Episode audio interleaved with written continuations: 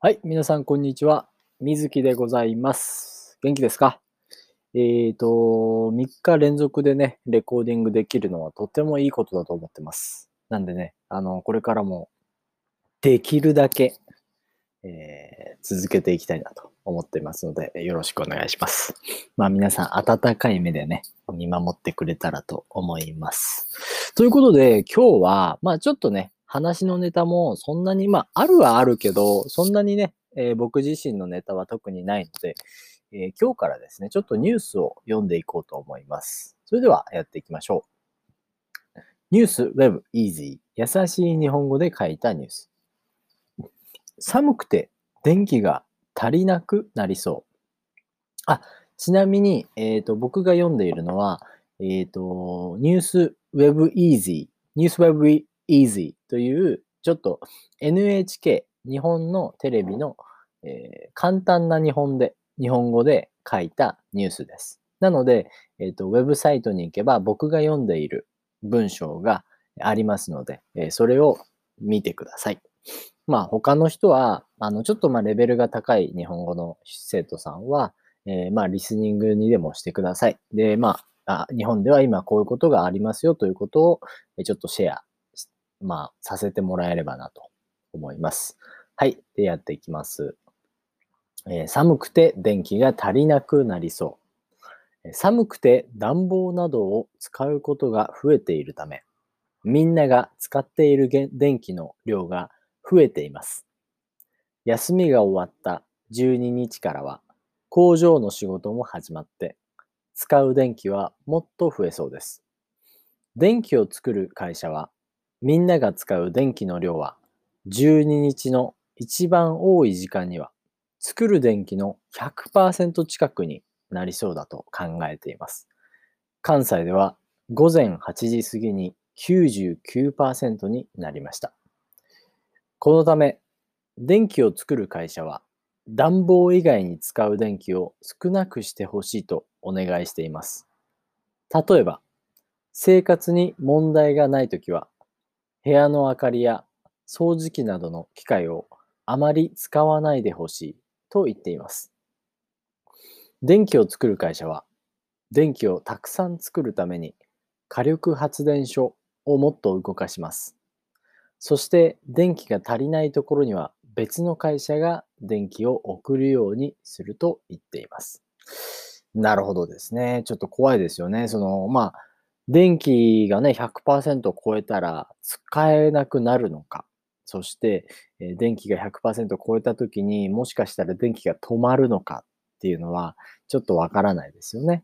まあ、ここに書いてあるのは、え足りないところには別の会社が電気を送るようにしているということなので、まあ、それはそれでいいのかなと思うんですけど、まあ、火力発電所っていうのはね、火で電気を起こしているところなんですけど、まあ、そういったところがね、あるっていうことは嬉しいですけど、まあ、環境にね、あんまり良くないんだろうなと思いますよね、やっぱりね。まあ、だからこう、まあ、2021年もね、日本はこう自然エネルギーというものに対してすごい、えー注目しているところであります。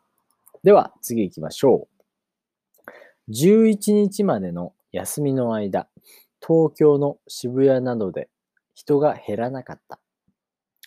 NHK は IT の会社と一緒に携帯電話のデータを使って東京の渋谷などにどのくらい人がいたか調べました。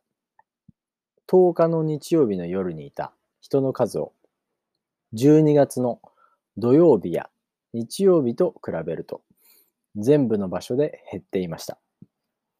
しかし、去年の春に緊急事態宣言が出た時の土曜日や日曜日と比べると増えていました。渋谷にいた人は3.1倍、新宿と銀座は2.7倍、東京駅の周りは2.3倍になっていました。大宮駅、横浜駅、千葉駅でも増えていました。西村大臣は11日までの3日の休みに東京都と周りの3つの県では去年の緊急事態宣言の時と比べて人が減りませんでした。特に昼は人が減っていませんと言っています。そしてひ昼でもウイルスが移ります。夜では、夜だけではなくて、昼も用事がない場合は外に出ないようにしてください。と言いました。まあこれね、えっ、と、ちょっと、あのーまあ国民の、まあ日本のね、えー人からすると、ごめんなさい。あのーすごいね、ちょっとわからないですよね。政府が、あの、外に出ないでくださいと言ってるわけではなくて、夜8時からは、えー店が閉まりますと言っているだけなので、特に、あの政府の方で、まあ、国民の人たちに、えー外に出ないで家の中にいてください というふうには、え伝わっていません。ね。1回目に、えーこの緊急事態宣言というね、emergency state というのが出された時は、えー皆さん人の家の中にいましたけど、まあ正直、日本の中でちょっとコロナ慣れ、慣れるですね。コロナに慣れると書いてコロナ慣れっていうのがすごい、えー浸透、まあ皆がそういうふうな意識を持っているということになってきたので、かなり、えー、と難しいですよね。みんなが家の中にいるのはすごい難しいなと思います。だから昼も家の中にいるなんてちょっとそれは無理だよっていう人がたくさんいますね。で、なんかね、ちょっとやっぱ冬で寒くてですね、乾燥しています。乾燥は dry ですね。えー空気が乾燥しています。なので、えっ、と、やっぱりウイルスがすごい、えっ、と、まあ、広がってしまうという状況があるということですね。はい。ということで、3つ目いきましょう。小さい子供に必要なワクチンや健康診断は予定通り受けて。厚生労働省は東京都と3つの県に緊急事態宣言が出たため、病院に行かない人が増えて、健康に問題が出ることを心配しています。特に赤ちゃんや小さい子供は、うつる病気になりやすい年齢があって、ワクチンを受ける時が決まっています。予定通りにワクチンを受けないと重い病気になるかもしれません。赤ちゃんや小さい子供の健康診断も大切です。健康のチェックだけではなくて、子供を育てる親などが困っていることを専門家に相談できます。厚生労働省は、病院などでは新しいコロナウイルスが広がらないようにした、あ、広がらないように、しっかり消毒したり、空気をきれいにしたりしています。病院に行かないと自分で決めないで、いつも言っている病院の医者にも相談してほしいです。と話しています。はい。えワクチンね、ワクチンなんですけど、これ日本語ではワクチンと言います。まあ、こういうね、時なので覚える必要がありますが、えーね、ちょっとあの、僕の生徒の中でもワクチンは何かっていうのがわからない人がたくさんいますね。なので、えーこのね、これ、このタイミングでこのワクチンというのを覚えておきましょう。そうすると、これからワクチンがワクチンというのがわかると思います。あとね、健康。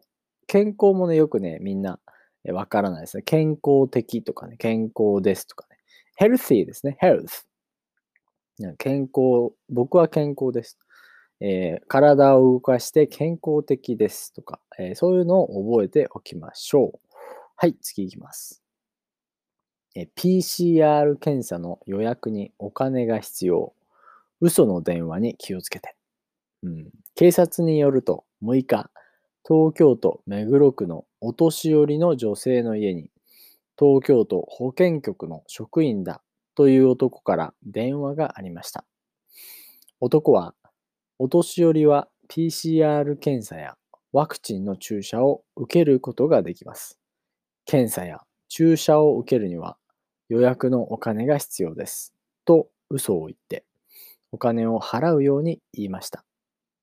この女性は男の話を信じなかったため、お金を取られませんでした。目黒区では6日に同じような電話が3件ありました。警察は緊急事態宣言が出た後、新しいコロナウイルスに関係する嘘の電話が増えそうなので、気をつけてほしいと言っています。はい。えっ、ー、とね、この嘘の電話っていうのは日本ですごいあるんですよね。まあ、お年寄りっていうね、その、まあ、おじいちゃんとかおばあちゃんのことを、えー、丁寧な話をしたときに、お年寄りと言います。お年寄りの女性の家。うん、お年寄りの女性ですね。あのお年寄りの方とかも言います。あのお年寄りの方は、えー、荷物が重そうで大変だとかですね。うん。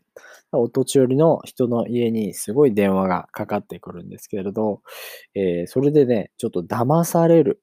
ripped off ですね。ちょっと deceive ですよね。ちょっとあの騙されるっていうことがたくさんあります。例えば警察官になった、なって、まあ詐欺って言うんですけど、フラウドは詐欺なんですけど、えー、詐欺をして、まあ、あの電話をして、例えば、俺俺、俺だよっていう人がね、たくさんいるんですよ。ああ、it's me, it's me って感じですね。まあ、そういう人がたくさんいて、俺だよ、俺だよと言って、誰なの？とは言わずに、あ、えっ、ー、と、ケンタなの？ケンタっていうのは、まあそのまあ、例えばですけど、お年寄りの女性の、えー、と息子さんだと思っちゃうんですね。えー、まあ本当は思わないと思うんですけど、やっぱりちょっと、あの、年を、お年寄りの方はちょっとわからなくなっちゃう人が多いので、そういうところで、あ、ケンタね、ケンタね、どうしたの？という話から始まって、ああ、ちょっとさ、足が折れちゃってさ、病院に行かなくて、病院に行かなくちゃいけなくて、で、もうちょっと、あの病院でお金が足りないんだよね。30万円、えっ、ー、と、ここの銀行に送ってくれる？みたいな。感じで、電話が来て、で、女性はすぐ、あの、銀行とか、まあ、コンビニに行ってお金を送ると。まあ、そういう事件がね、昔からたくさんあります。ちょっとね、こういうところでね、お金を、まあ、稼いでる人っていうのは、ちょっとあまりいいイメージというかね、良くはないですよね。なので本当に、えーと、気をつけてね、お年寄りが多くなればなるほど、まあこういった事件が多くなるっていうことがあると思います。では次、最後かな？最後行きましょう。えー、菅総理大臣が東京都と周りの県に緊急事態宣言を出す。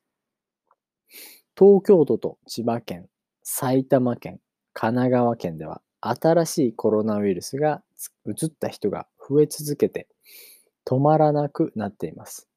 菅総理大臣は7日の夜、東京都と3つの県に2月7日まで緊急事態宣言を出しました。そして、できるだけ人の近くに行かないようにしてほしいと言いました。食べたり飲んだりする店には午後8時までに店を閉めるようにお願いしました。会社には家で仕事をする人を多くして会社に来る人を70%少なくするようにお願いしました。菅総理大臣は東京都と3つの県では最近ウイルスが移った人の半分以上が40歳より若い人です。若い人は親や家族、友達などに移さないように考えて行動してください。と言いました。そして1ヶ月で必ずいい状態にします。そのためにできることを全部やります。と言いました。はい、えー。ということでね、ちょっとあの、わからないって方が多いかもしれないですけど、どうだったかな。えー、まあ、コロナウイルスがたくさん、うん、あるので、まあ、気をつけてくださいと。まあ、いろいろな人が映っていて、まあ、すごい大変な時なので、えー、外にあまり出ないでくださいね、ということですね。で、まあ、これは2回目の緊急事態宣言なんですけれど、1回目はね、結構人が出ないというところがたくさんありました。でも、えーと、今回は、えー、まあ、東京と、まあ、その3県、東京と東京の周りですね。だから僕が住んでいる千葉県も、えーと、対象になるんですけれど、えー、そこの人たちは、えーと、外に出ないで家の中で仕事をしてくださいと。まあ本当に僕なんてね、家の中でずっと仕事していますから、えー、ちょっと大変なんですけどね。まあでも、あしょうがない。はい。ということで、まあ、菅総理大臣は、えー、まあ、そうですね、若い人がたくさんいるということですね。まあ、最近1月11日に成人式、えー、という、まあ、イベントですよね。なんかこう、20歳になると、えー、僕らは20歳のことを20歳って言うんですけど、20歳になると、まあ、イベントがあるんですね。大人になりますよというイベントです。ちょっと遅いですよね、外国からしたら。まあ、日本は20歳でお酒が飲めるようになります。なので、20歳でお酒を飲んでいる人とか、えそういったイベントに行って、え友達と、まあなんか昔のね、えっ、ー、と、まあ小学校とか、中学校とか、大学、大学生の時の、あ、大学生は違うか。高校の時とかの友達と一緒に会って、それで、えー、まあ、まあ、お話をしたりするっていうイベントがありますね。その時は結構こう、着物とかを着たり、えー、男の子は袴とか、まあ、スーツの人もたくさんいますけど、まあ、そういったものを着て、え、そういうイベントをしている人がいます。なんでね、この間はかわいそうですよね。こういうコロナウイルスのせいで、そのイベントができなくなって、人生に1回しかないそのイベントなので、えー、まあちょっとかわいそうだなと思いましたね。はい。ということで、やっていきましたけども、どうでしょうか？あの、全部わかりましたかね、まあ、初めての、あの、試み、ね、試したことなので、あの、皆さんがね、どういう風な感じで聞いたのかはちょっとわからないんですけども、まあ、ちょっとね、こっちのね、データとか見て、もし、あの、この企画、このね、ニュースを毎日読むとか、え例えば朗読をね、えこれからするとかね、まあ、結構その何かの朗読っていうのはもしかしたらいいかもしれないですね。僕が何かを読むっていう、えことをもっともっとしていければいいのかなと。思います。ということでね、今日はちょっと早いですけども、えっ、ー、と、先に行きますね。はい、それでは皆さん、今日もいい一日を送れますように。じゃあね。チャオチャオ。